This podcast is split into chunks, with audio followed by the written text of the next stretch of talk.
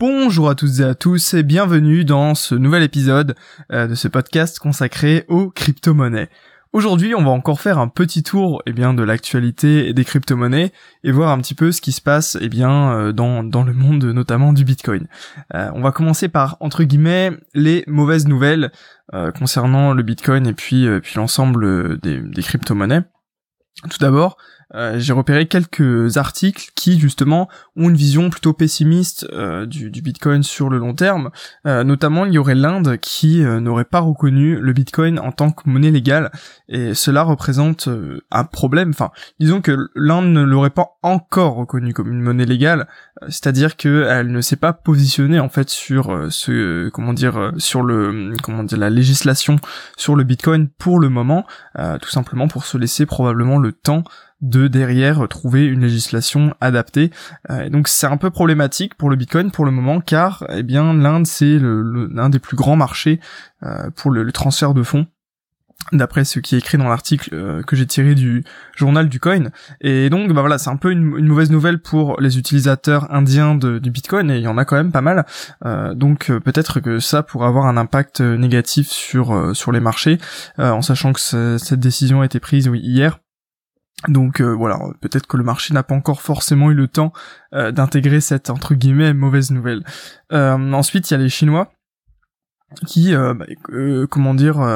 seraient en train de d'insinuer que le Bitcoin est en train de mourir. Alors euh, pour ça, il s'appuie sur un article français qui a été euh, euh, tout simplement publié dans la Tribune et qui est vraiment comment dire, qui essaie d'identifier quelles sont les les causes qui pourraient tuer le Bitcoin et le professeur qui écrit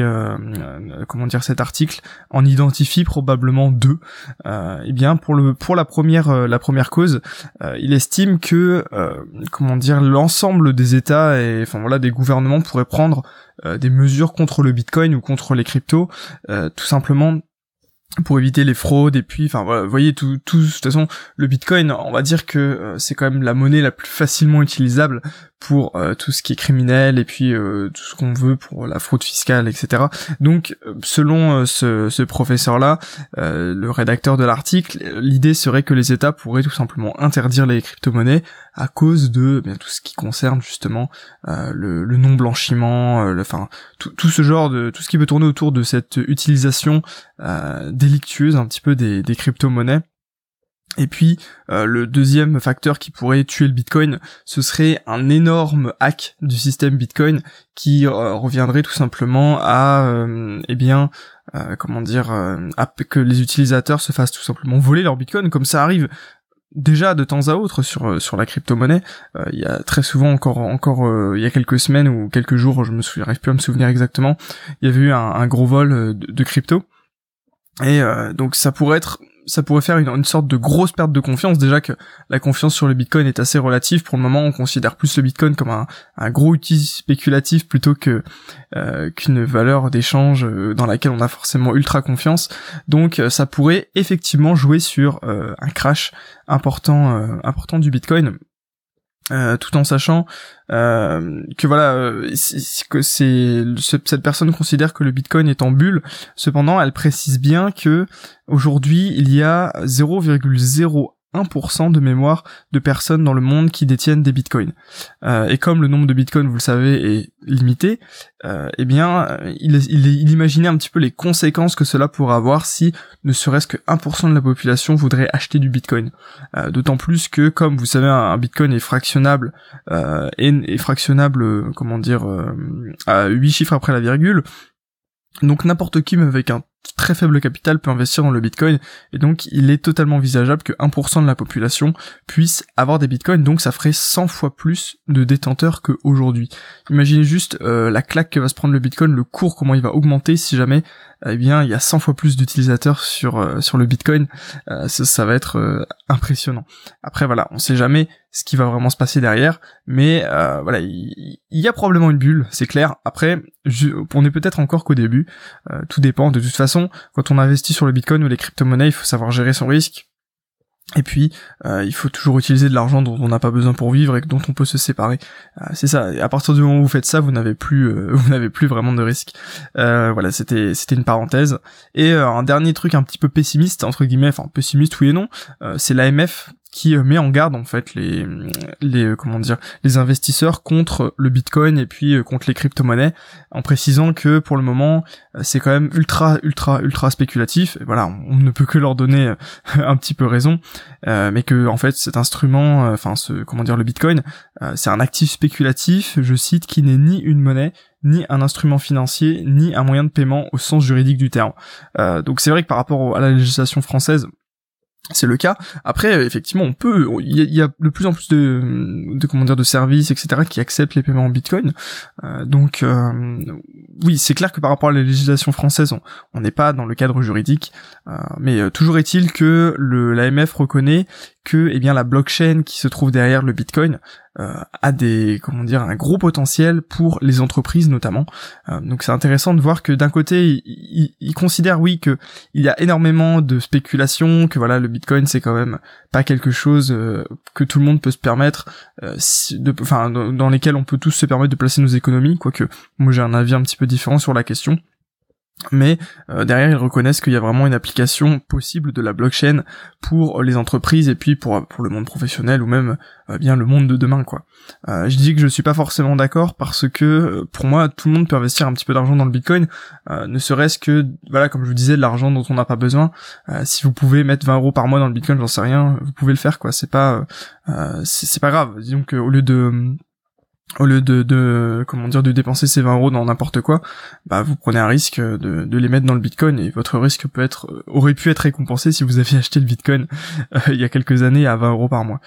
Euh, voilà et puis du coup pour euh, aller sur des nouvelles un peu plus intéressantes, un peu plus non pas intéressantes, un peu plus positives disons, j'ai déniché un petit article qui explique que les les futures sur le Bitcoin sont sont maintenant bientôt disponibles suivant les les exchanges alors qu'est-ce que c'est un futures C'est un produit dérivé en fait qui réplique euh, les performances euh, de bah, du coup du Bitcoin là de son sous-jacent. Et si vous voulez, euh, eh bien, ça c'est ouvert comme les horaires de bourse en fait. c'est, c'est du coup, ce sont les banques américaines, si je ne dis pas de bêtises, oui, je crois que c'est ça, euh, qui ont commencé à euh, bah, tout simplement mettre en place ce futures euh, sur le Bitcoin. Alors à quoi ça sert vraiment? Vous allez me dire, ça, ça sert si vous voulez à ce que il y ait des plus gros acteurs par exemple qui se positionnent sur le marché ou que certaines personnes qui n'ont pas forcément envie, certains investisseurs qui n'ont pas forcément envie de passer par les plateformes de courtage euh, des par exemple Bitfinex, Kraken ou ou, euh, Bitrex ou n'importe quoi, enfin ou Coinbase, toutes les toutes les euh, plateformes entre guillemets classiques, et eh bien là puissent utiliser leur courtier par exemple pour trader vraiment de manière vraiment spéculative le, le Bitcoin ou les autres crypto-monnaies. Donc là, ce sont des futures sur le Bitcoin donc il sera tout simplement possible d'acheter, vendre à découvert, un petit peu comme n'importe quel, euh, bien écoutez, n'importe quel euh, actif euh, qui, qui serait coté avec un, un futures. Donc c'est intéressant parce que ça sera un premier pas, si vous voulez, pour la démocratisation des crypto-monnaies pour tout le monde si vous voulez et du coup les comment dire les banques américaines sont un petit peu en négociation avec la SEC donc la comment dire la commission de sécurité enfin un peu notre AMF aux États-Unis pour créer des fonds d'investissement en Bitcoin, des ETF. Euh, donc voilà, ça c'est un peu plus technique, mais concrètement, ce seraient des fonds d'investissement qui répliqueraient l'indice du Bitcoin euh, de la manière la plus euh, fiable possible. donc pourquoi pas? Et pour l'instant, la SEC ne veut pas parce que les Bitcoins ne sont pas, disons, voilà, c'est pas c'est pas régulé c'est pas régulé, voilà, je vais dire. Et du coup, euh, eh bien, c'est pas forcément la SEC est un peu, un peu, comment dire, réticente à euh, placer les bitcoins justement dans, dans ce genre de fonds. Donc le fait qu'il y ait des futures Bitcoin pour pouvoir déjà spéculer, un petit peu comme on aurait des futures sur euh, le Nasdaq, le CAC ou euh, eh bien le, Dow Jones ou, le DAX, enfin n'importe n'importe quel quel indice ou même des actions, eh bien maintenant pour avoir des, des futures sur sur le Bitcoin. un autre petit petite chose intéressante, que je voulais vous partager parce que vraiment euh, c'est un petit peu révélateur, c'est que euh, un article que j'ai trouvé sur euh, Bitcoinist montre que si vous voulez le Bitcoin est en train de détruire un petit peu le système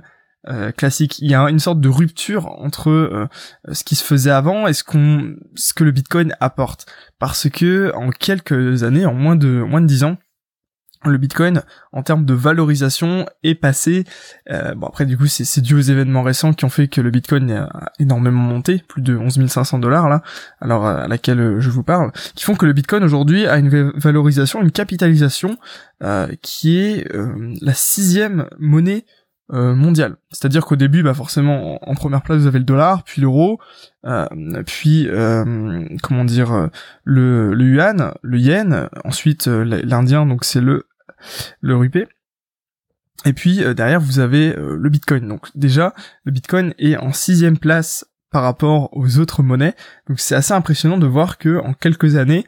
après vous allez me dire oui comme il y a peut-être euh, bulle spéculative, c'est pas forcément très pertinent comme analyse, peut-être, mais ça montre bien que aujourd'hui il y a vraiment une sorte de, on a un peu une friction entre un nouveau entre guillemets un nouveau monde si vous voulez,